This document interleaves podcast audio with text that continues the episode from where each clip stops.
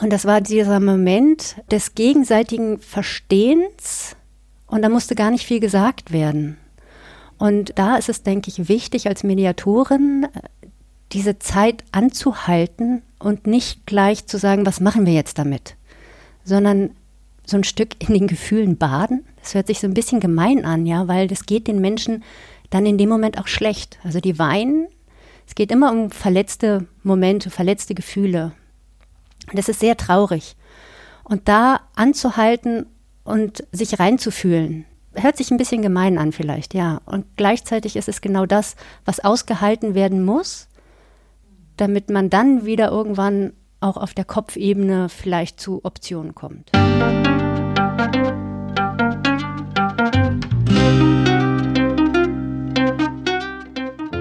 Schön, dass du wieder reinhörst. Ich begrüße dich ganz herzlich bei Ich, Wir alle, dem Podcast und Weggefährten mit Impulsen für Entwicklung.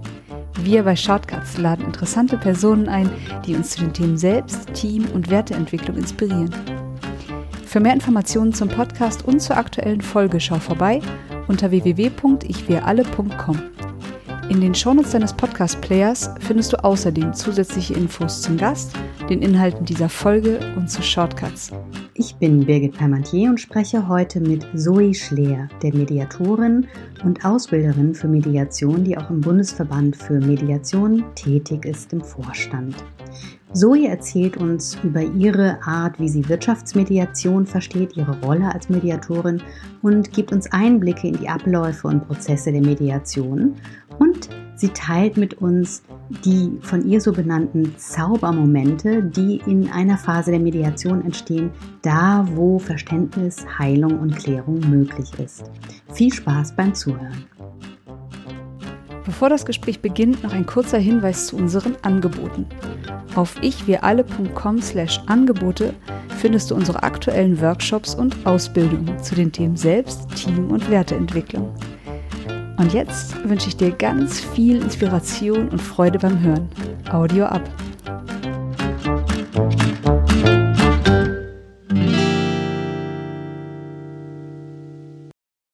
Ganz herzlich willkommen, Zoe Schleer. Das ist mir natürlich eine besondere Freude, weil wir auch Kolleginnen sind und ab und an zusammenarbeiten und auch unsere Räume in Steglitz miteinander teilen. Schön, dass du da bist. Wir sprechen heute über Wirtschaftsmediation, denn du bist Mediatorin. Außerdem bildest du aus im Bereich Mediation und bist Vorstand der Berliner Mediationszentrale BMZ. Genau. Ja, ich freue mich auch total, hier zu sein. Ja, wie wunderbar. Wir steigen mal direkt ein in das Thema, weil es ja auch interessant ist, wie kommt eigentlich jemand dazu, sich mit dem Thema Mediation professionell auseinanderzusetzen?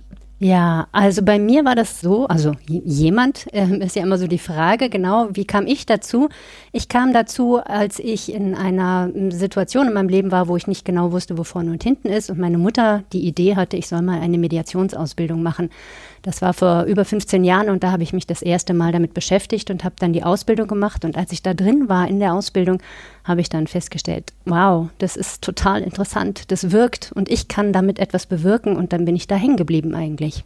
Und dann hast du dich ja immer weiterentwickelt und sogar jetzt bist du Ausbilderin und in diesem Vorstand, ja.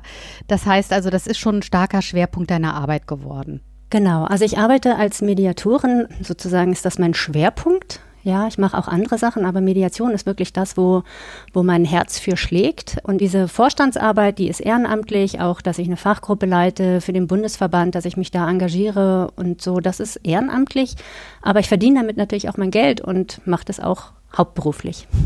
Sprechen wir mal über das Thema Wirtschaftsmediation. Das heißt also, du mediierst in Teams, Arbeitsgruppen, Wohngemeinschaften, auch Baugruppen, Vereinen, verschiedenen Projekten und allem, wo Leute miteinander arbeiten letztlich. Ne? Genau, da wo Leute miteinander arbeiten oder wirken. Also auch da gibt es natürlich auch wieder Bereiche wie Wohngruppen, Hausprojekte, ähm, wo die Menschen auch miteinander leben, miteinander wirken, sich ehrenamtlich engagieren, aber eben auch da, wo Teams und Gruppen zusammenarbeiten. Ja. Das ist ja sehr herausfordernd. Also ich bin ja selbst auch Mediatorin und kann sagen, dass von meinen ganzen Arbeitsbereichen das das ist, was aus meiner Sicht am meisten Aufmerksamkeit von dem Profi sozusagen abverlangt, weil sehr genau geguckt werden muss, was ist da los gerade im Raum, wie fühlen sich die Leute, was brauchen die gerade. Wie erlebst du das so in deinen unterschiedlichen Rollen? Du bist ja auch neben Mediatorin, bist du auch noch Coach und Beraterin.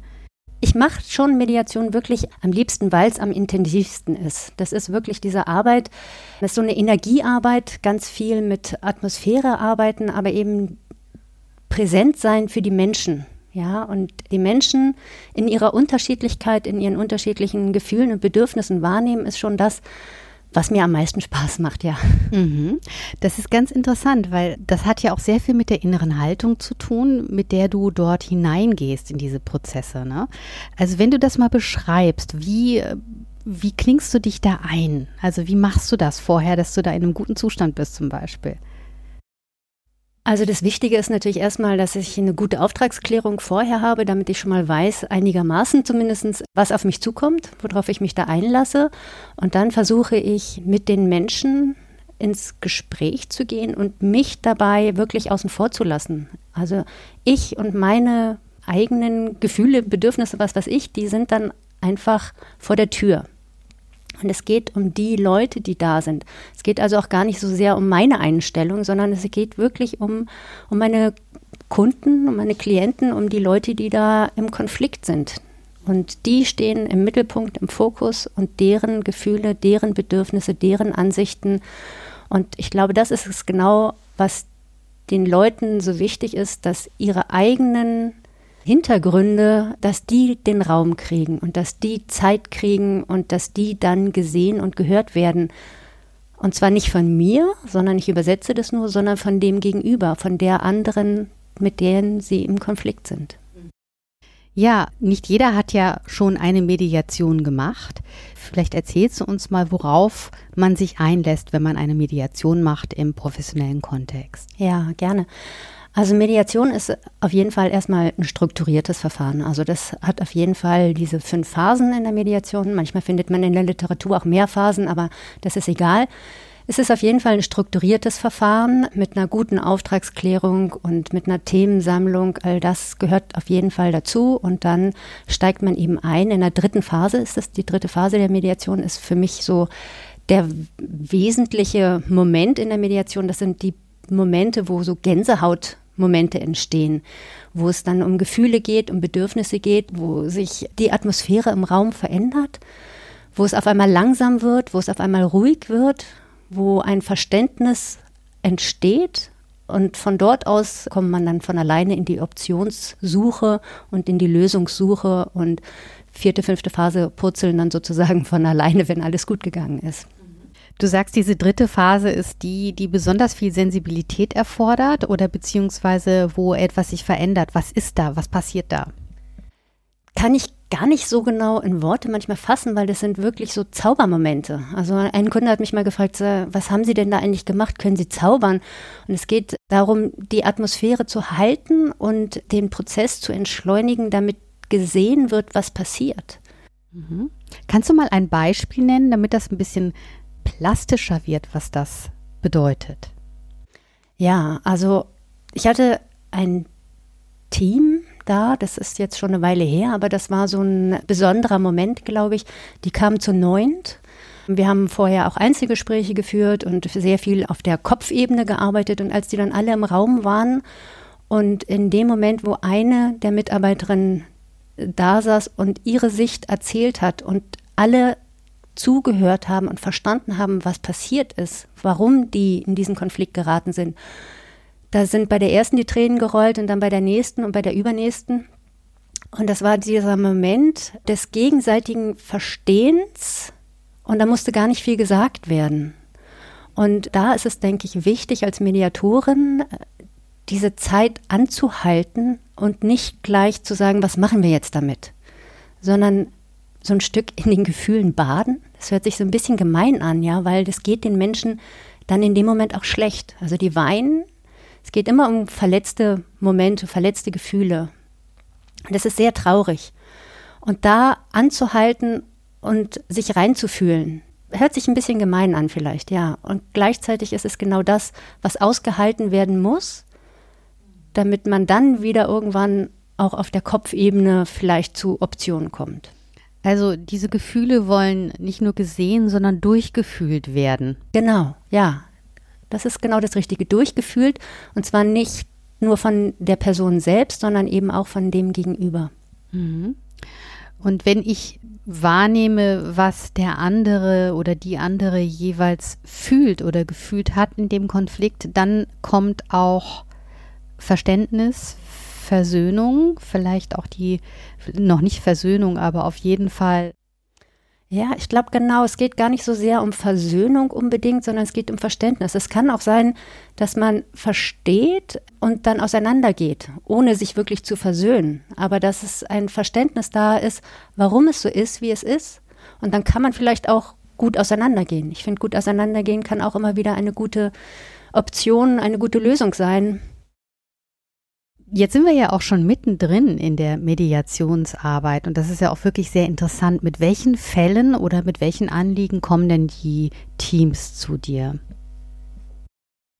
Also ich arbeite nach so einem Modell, wo ich immer auf dieser Beziehungs- und Kommunikationsebene anfange. Es gibt auch immer die Themen Strukturen, Abläufe, Sinn, äh, Ziele, Gerechtigkeit und Fairness.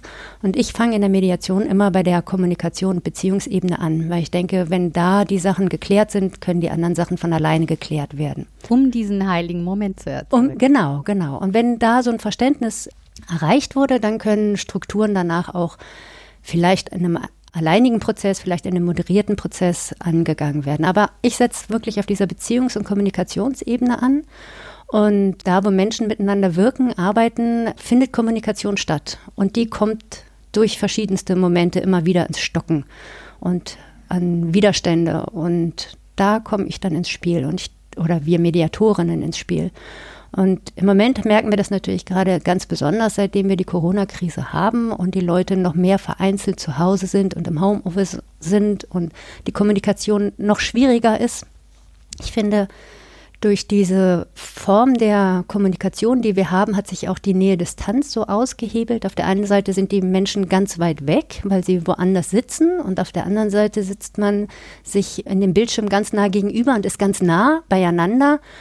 Und das beeinflusst die Kommunikation. Und da merke ich, passieren Dinge, die einfach schief laufen, die wehtun, die verletzend sind. Auch wenn es natürlich nicht gewollt ist, passiert es einfach. Also Dinge passieren ja ständig, egal ob Corona ist oder nicht. Wo siehst du denn den Unterschied zu vorher? Also was ist jetzt anders in den Konflikten? Ich glaube, jetzt wird nochmal deutlicher, dass die Menschen unterschiedlich belastet sind. Also jemand, der noch ein Homeschooling-Kind zu Hause hat oder jemanden in der Familie hat, um den er oder sie Angst hat, weil der Coronavirus vielleicht das Lebensende bedeuten könnte, ist anders belastet als jemand, der das nicht hat. Also ich glaube einfach, die Momente der Belastung sind sehr, sehr unterschiedlich. Und dazu kommt natürlich, dass im Moment diese soziale Schmiere, nenne ich sie mal, im Büro einfach nicht stattfindet. Also man trifft sich nicht mehr an der Teeküche. Man trifft sich im Zoom und fängt sofort an zu arbeiten und macht den Laptop aus und ist alleine und dieses ganze Zwischenmenschliche ist ausgebremst. Und das brauchen wir aber in der Kommunikation mit unseren Kolleginnen total weil das einfach, so höre ich das raus und so erlebe ich das auch, einfach sehr viel ausgleicht auf so einer anderen Ebene, was vielleicht passiert ist. Ne? So ein Lächeln, nachdem man sich mal ein bisschen angezickt genau. hat, dann ist alles wieder gut ja. oder so. Ja, ja das, wenn das dann nicht da ist, also dieses, wenn ich jetzt zum Beispiel, also wir sitzen uns ja jetzt gegenüber und wir reden miteinander. Das ist, also wir, wir sind hier ganz real und live zusammen, was wir beide ja jetzt auch selten erleben. Und das alleine das erlebe ich jetzt schon als total schön und ich bin so glücklich, einfach dein Gesicht zu sehen. Und, ja. und tatsächlich fühle ich mich jetzt im Vergleich zu so einer Videokonferenz oder so, ich fühle mich jetzt schon direkt ein bisschen genährter, verbundener, auch wenn das über Videokonferenzen teilweise auch so ist. Aber wir wissen ja, aus der Forschung, dass tatsächlich zwischen uns nicht nur ein verbaler Austausch stattfindet, sondern da passiert wirklich auch noch was auf einer anderen Ebene, dass wir was anderes austauschen, das was, was man jetzt vielleicht nicht so benennen kann. Ne? Genau, dieses in Resonanz gehen, das ist einfach anders, wenn wir uns gegenüber sitzen, als wenn wir vom Bildschirm sitzen.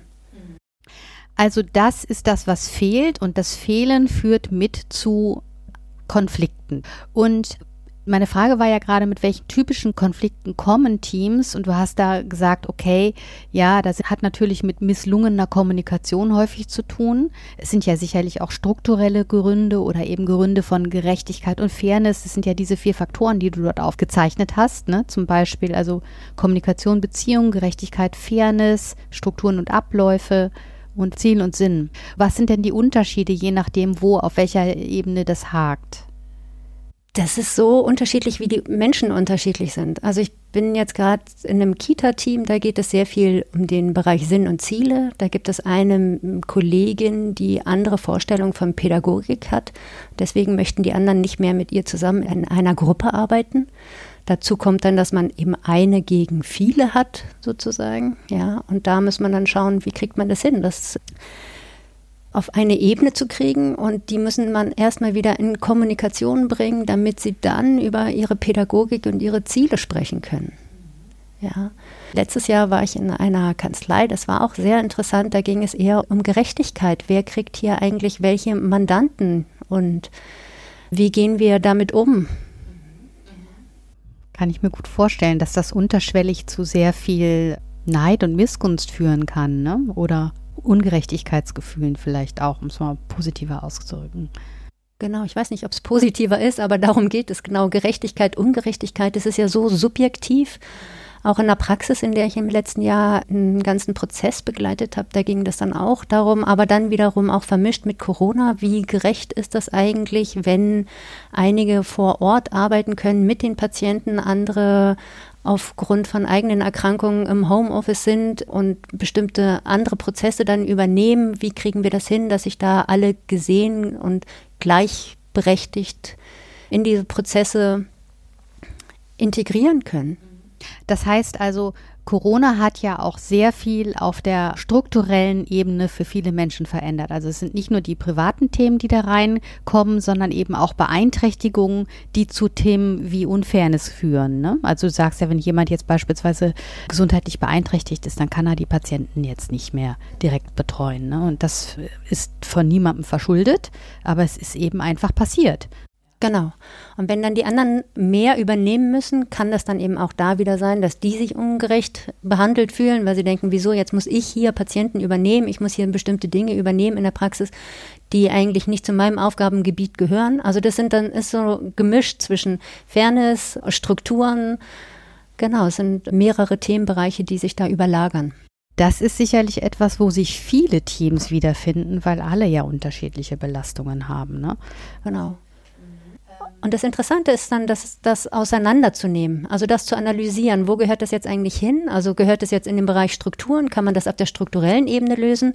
Gehört es in den Bereich, das ist subjektiv unfair? Können wir das auf dieser Ebene lösen? Also das auseinanderzunehmen, das ist die Aufgabe in der Mediation. Das ist so ein bisschen wie Aufräumen. Ne? Also was gehört ja. an welchem Platz? Und je nachdem, an welchem Platz es kommt, gehen wir auch anders damit um, oder? Ja, Mhm. mhm. Also der Unterschied zwischen der Kommunikations- und Beziehungsebene ist ja eben dieses emotionale Verständnis, während Strukturen und Ab Strukturen und Abläufe ja relativ unemotional besprochen werden können. Genau, können, wenn denn auf, also das ist wieder meine Sicht als Mediatorin, wenn denn auf der Beziehungs- und Kommunikationsebene alles im Reinen ist. Also wenn irgendwie die Strukturen nicht in Ordnung sind und wir verstehen uns gut, dann können wir uns hinsetzen und sagen, okay, was machen wir jetzt mit diesen Strukturen? Wie ändern wir unsere Abläufe? Wie können wir hier Dinge einfach verändern? Und dann können wir sie verändern.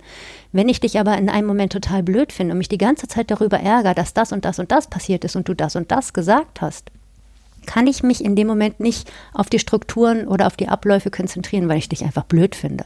Und da muss ich dann ansetzen und muss das erstmal ins Reine bringen, damit wir wieder im Guten sind und dann können wir uns auch um die Strukturen kümmern. Und wenn das nicht klappt? und wenn das nicht klappt, ja, dann gibt es verschiedene Möglichkeiten. Also es gibt natürlich immer wieder diese Momente, wo die Leute einfach zu spät in die Mediation kommen.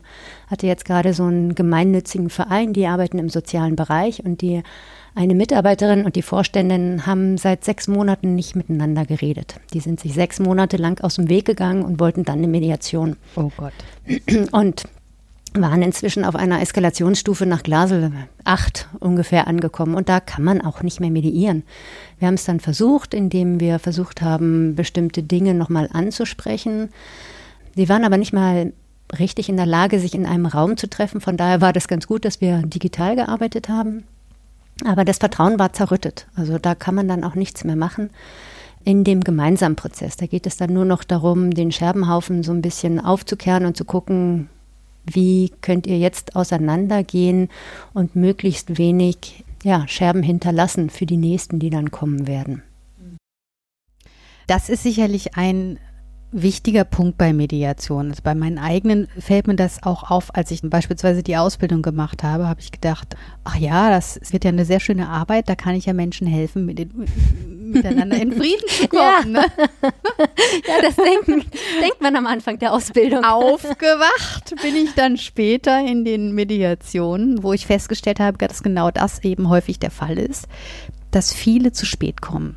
Das heißt, die Kommunikation ist schon abgebrochen oder eben sonst was ist schon kaputt gegangen. Das heißt, wir als Mediatoren verwalten manchmal oder leiten manchmal auch Trennungen ein. Ne? sind sozusagen Steigbügelhalter für Ausstiege aus Organisationen oder Strukturen. Ne? Ja, ja, auf jeden Fall. Und ich finde aber, das ist keine schlechte Arbeit, sondern das ist ja auch sehr wichtig. Es gibt ja dieses Bild von dem Rost, kennst du das? Das finde ich so passend. Also wenn die Menschen kommen mit ihrem Konflikt, das ist wie so ein Stück verrostetes Metall und wir pulen den Rost ab und entweder ist darunter das blanke Metall und dann ist alles wieder schön oder es ist darunter ein total zerlöchertes Stück Metall, was einfach kaputt ist. Aber es ist dann klar, es ist kaputt. Und was machen wir dann damit? Wir gehen auseinander und gehen möglichst so auseinander, dass wir eben wenig Verletzungen hinterlassen, dass wir uns vielleicht, wenn wir uns wieder begegnen, trotzdem noch in die Augen gucken können. Das ist natürlich der Idealfall dann, ne? Ja. Mhm. Gibt es da auch Fälle, wo das nicht funktioniert? Das gibt es sicherlich auch, ja. Also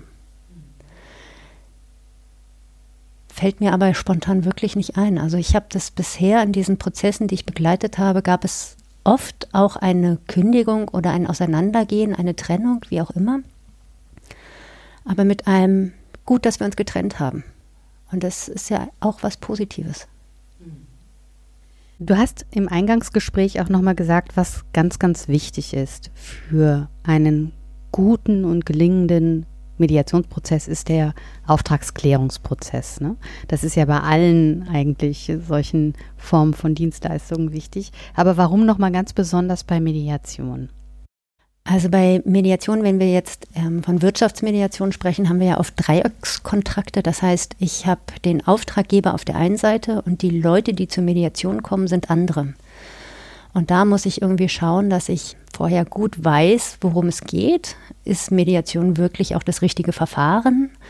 Ist die Eskalationsstufe noch so handelbar, dass wir wirklich in den Mediationsprozess einsteigen können? Ist der Auftraggeber eventuell selbst Konfliktpartei? Würde er oder sie gegebenenfalls auch in den Prozess mit einsteigen, wenn wir erkennen, dass es notwendig ist? Und vor allen Dingen sind alle Konfliktparteien bereit, an einer Veränderung mitzuarbeiten. Also im Mediationsgesetz steht auch das schöne Wort Freiwilligkeit und ja, ich habe das eigentlich eher durch Bereitschaft ersetzt. Also weil freiwillig geht niemand in die Mediation. So, yeah, ich habe einen Konflikt. Hm. Aber habe ich eine Bereitschaft und sehe ich, dass es wichtig ist, eine Veränderung herbeizuführen? Bin ich bereit, auf den anderen zuzugehen oder vielleicht auch einfach neben dem anderen herzugehen oder von dem anderen wegzugehen, aber gibt es eine Art der Bewegung. Und mh, hm, woran erkennst du die Bereitschaft? Ich frage das deshalb, weil zu sagen, dass man bereit ist, ist das eine. Aber wirklich die Bereitschaft zu haben, auf den anderen zuzugehen, ist nochmal was anderes. Und du hast ja ja vielleicht auch den Unterschied mal wahrgenommen, ne? Dass manche mit so einer Fake-Bereitschaft reingehen in den Prozess. Ja, ja, die gibt es. Und das merkt man auch manchmal nicht direkt am Anfang. Und selbst wenn man danach fragt, ja, also wenn, wenn wir mit einer Soziometrie anfangen und das abfragen, dann gibt es da einen Pokerface, der sagt, ja, ja, natürlich, das ist ganz wichtig, dass wir uns hier verändern. Und dann im Laufe des Prozesses, nach einigen Stunden, wird dann sichtbar, da ist keine Bewegung da. Und dann gibt es irgendwie zweierlei. Dann kann man einmal gucken, okay, warum gibt es diese Widerstände? Also hat es jetzt was mit dem Prozess zu tun? Kann ich als Mediatorin hier noch was an dem Rahmen auch ändern? Oder gibt es einfach wirklich keine Bereitschaft zur Veränderung? Und dann ist Mediation an dem Punkt, wo der Mediationsprozess endet. Du hast vorhin die Konflikteskalationsstufen von Glasel auch erwähnt. Und die sind ja sehr wichtig, um überhaupt zu verstehen, zu diagnostizieren, wo ist denn jetzt gerade eigentlich der Konflikt. Vielleicht schilderst du die mal ganz kurz, weil ich glaube nicht, dass jeder jetzt damit vertraut ist, um auch eine Hilfestellung zu geben, ob zum Beispiel ein eigener Konflikt überhaupt noch mediierbar ist oder schon mediierbar ist. Leg doch mal los. Friedrich Glasel hat so neun Eskalationsstufen definiert und in den ersten dreien geht es darum, dass der Konflikt da ist, aber noch nicht so groß ist, dass es eine Debatte gibt, dass man merkt, oh, der andere denkt irgendwie anders als ich, aber man kann durch das gemeinsame Gespräch deeskalieren und miteinander im Gespräch die Sachen einfach lösen.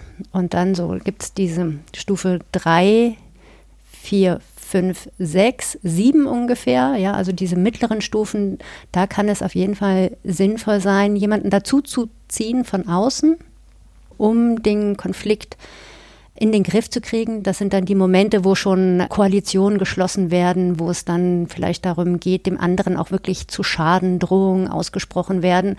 Da können wir als Mediatoren gut ansetzen und arbeiten. Und die letzten drei also 7, 8, 9 eigentlich, sagt man, Eskalationsstufen. Bei 7 scheiden sich so ein bisschen die Geister. Da können wir gar nicht mehr als Mediatoren arbeiten, weil es nur noch darum geht, dem anderen möglichst viel zu schaden. Auch wenn ich selbst Schaden erleide, Hauptsache der andere hat einen größeren Schaden als ich selbst. Und die neunte Stufe ist dann gemeinsam in dem Abgrund und da können wir halt nichts mehr machen. Da gibt es vielleicht noch einen Machteingriff. Je nachdem, wo sich der Konflikt befindet, muss man Polizei, Jugendamt, Richter, sonst wen holen. Aber da können wir als Mediatoren nicht mehr arbeiten.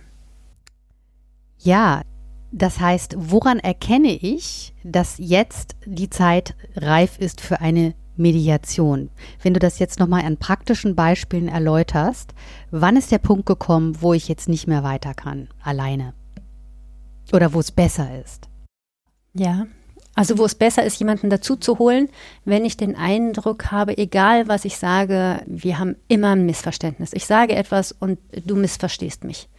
Egal wie gut ich gerade anfange und sage, jetzt, jetzt, liebe Birgit, habe ich hier doch mal den Moment und will mit dir ins Gespräch gehen und du missverstehst mich total.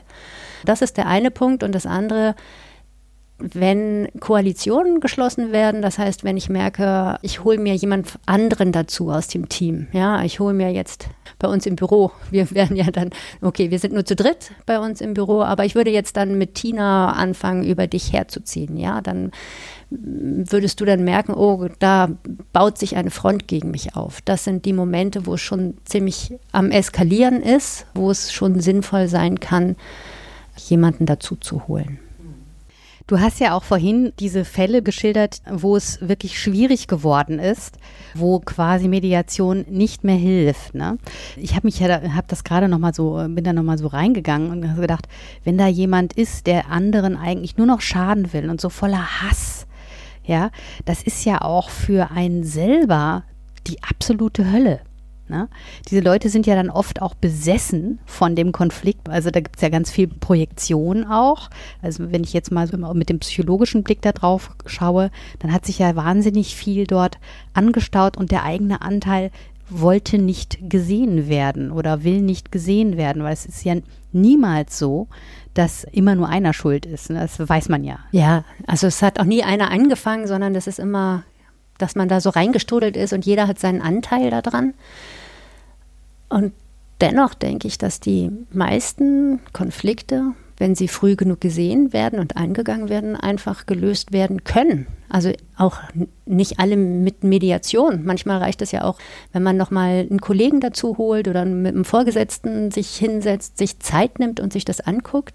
Oder eben jemanden von außen dazu holt. Okay, aber dass es so eskaliert, ist ja, glaube ich, auch aus meiner Sicht nicht die Regel. Mhm. Ja, nee, die Regel ist es nicht, aber es passiert. Und ich glaube, jeder kennt Fälle, zumindest aus dem Umfeld oder hat vielleicht den einen oder anderen selber schon mal erlebt, wo einfach nichts mehr geholfen hat. Ne? Du sprachst über die unterschiedlichen Phasen der Mediation, diese schöne Phase, wo es dann eben besonders still wird im Raum, wo alle besonders aufeinander achten, wo sowas, ja, ein Zauber in der Luft liegt. Und wie kommt man dann in die Lösungen von dort? Das passiert von alleine. Das ist eigentlich das Schöne. Ich habe als Mediatorin das Ziel, eine gute dritte Phase zu erreichen mit den Medianten. Also das ist, das ist mein Ziel als Mediatorin, den Rahmen zu gestalten, die Atmosphäre zu halten, Zeit zu geben, damit die eine gute dritte Phase erleben können. Und wenn die da diese Phase erleben, dieses Erkennen, des Gegenübers in seinen Bedürfnissen, dann kommen die von alleine auf, auf Ideen, wie sie da rauskommen können. Dann möchte ich noch mal an dieses Zitat erinnern, was du vorhin selber benannt hast. Frau Schleer, Sie können ja zaubern. Was haben Sie denn da gemacht? Und da du das ja so gut im Blick hast und auch sehr, sehr viel Erfahrung hast, was sind denn deine Zauberzutaten? Zeit geben, Zeit geben, wahrnehmen auf mehreren Ebenen. Also das ist Energiearbeit eben auch, zu gucken, dass diese Energie, die im Raum ist, gehalten wird. Und das hm, kann man gar nicht so aufschreiben, ablesen, sondern das ist etwas, was man fühlen muss, was man erlebt haben muss, um zu wissen, was da passiert. Und dann ist es wirklich das Wichtigste, in dem Moment Zeit zu geben und Zeit zu lassen. Und nicht zu sagen, ah, okay, Perspektivwechsel, Lösung, sondern zu sagen, ah, was passiert denn hier gerade? Und dann schauen, was passiert. Und nicht zu sagen, jetzt kommen wir der Lösung näher. Darum geht es nicht, sondern es geht wirklich um das gegenseitige Verstehen. Also ein magischer Satz, ein Schweigen, das Schweigen nicht nur aushalten, sondern zulassen, präsent sein im Schweigen miteinander. Ah, was passiert denn da gerade? Hm, hören Sie gerade die Stille? Ich weiß nicht, was sagst du dann? Ich sage tatsächlich oft gar nichts. Also eine, eine machen Sie eine klassische Handbewegung. Ich reiche ein Taschentuch. ja, ja, es wird sehr viel geweint in Mediation. Ja. Ne? Das ist wirklich so.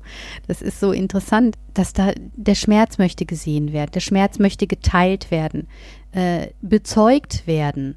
Ne?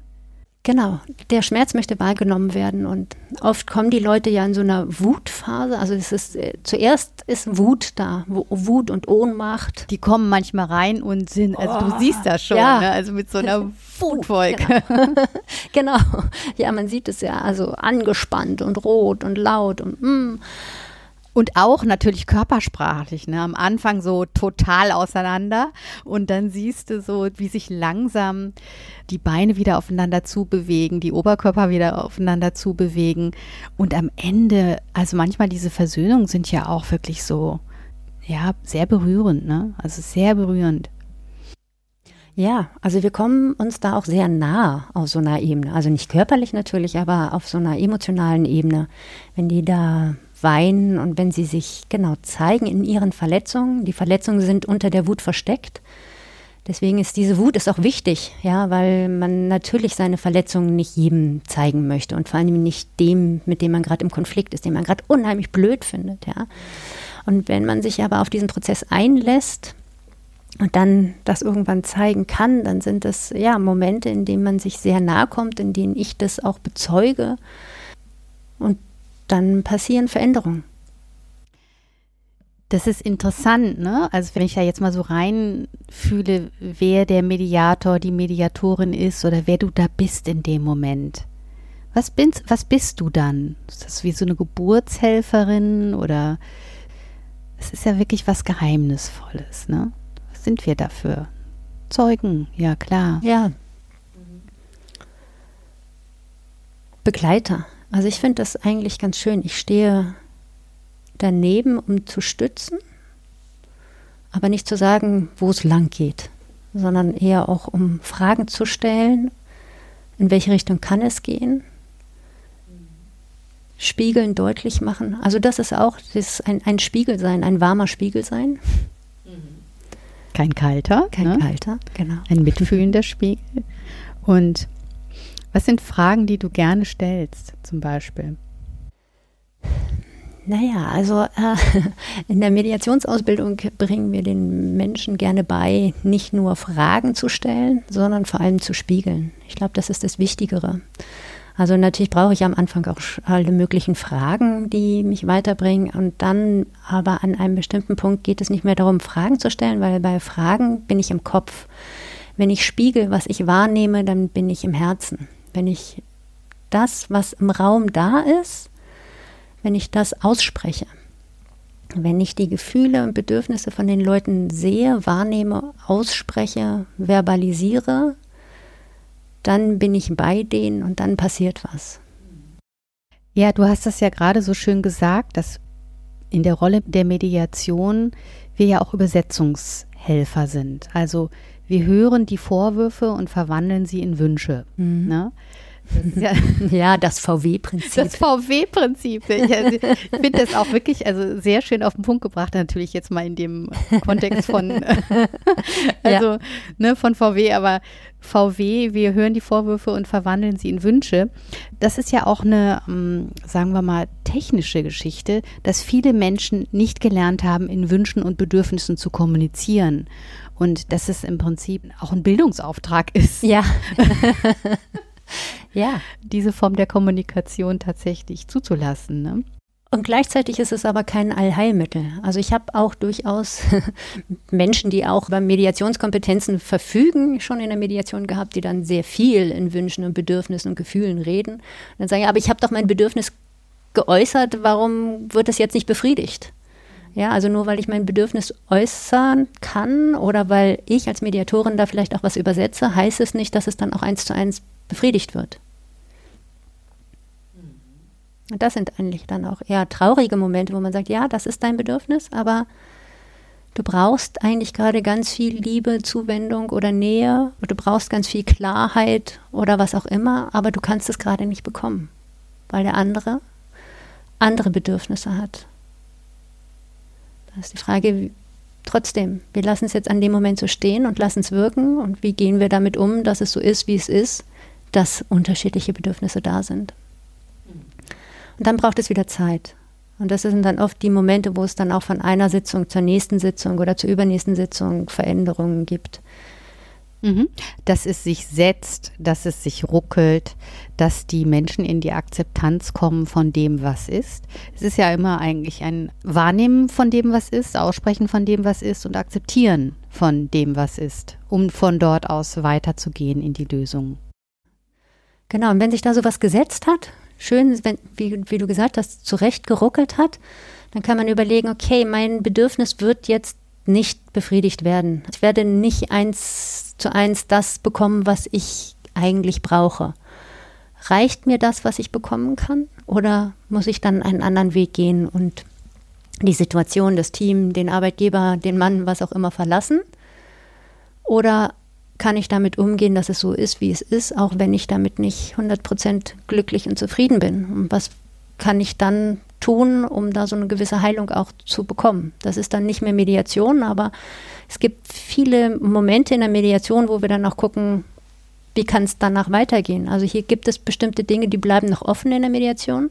Der andere kann nicht mehr geben, der andere will nicht mehr geben, der andere ist nicht mehr in der Lage dazu.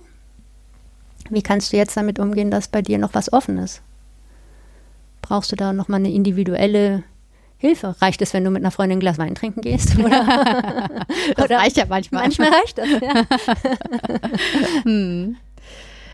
Ja, also ich habe das Gefühl, wir haben jetzt auch schon einiges so ähm, besprochen. Ne? Was denkst du, was äh, möchte noch gesagt werden? Vielleicht äh, gibt es auch noch so Hinweise, die du geben möchtest ich weiß nicht, wenn äh, Menschen in Konflikten sind oder so?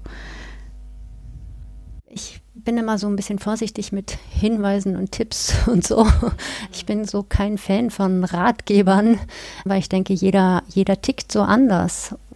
Vielleicht allgemeingültig sich Zeit nehmen und anzugucken, was da gerade passiert. Ich glaube, das könnte für alle Menschen ganz gut passen in Konflikten.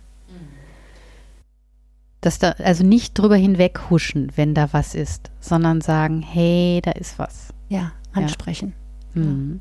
Eben, und wenn ich es alleine nicht ansprechen kann, ich also natürlich, sonst wäre ich nicht Mediatorin, finde es eine gute Idee, sich Hilfe zu holen. Das kann Mediation sein, es kann natürlich auch was anderes sein.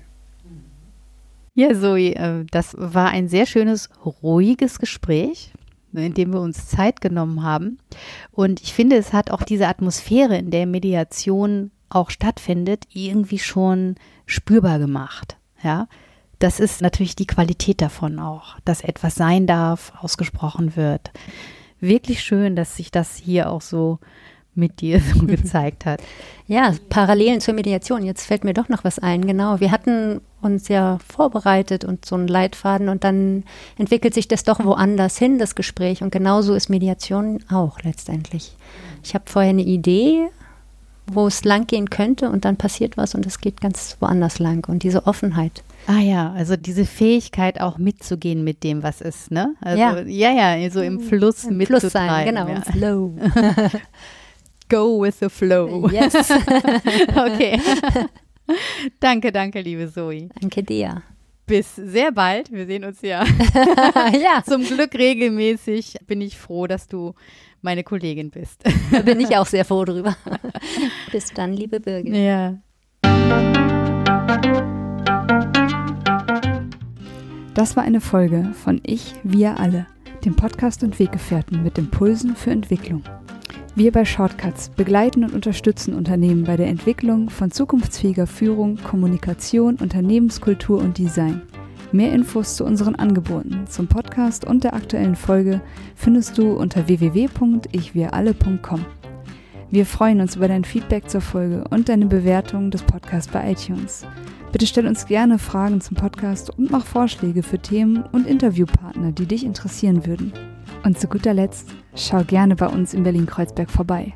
Wir lieben Besuch.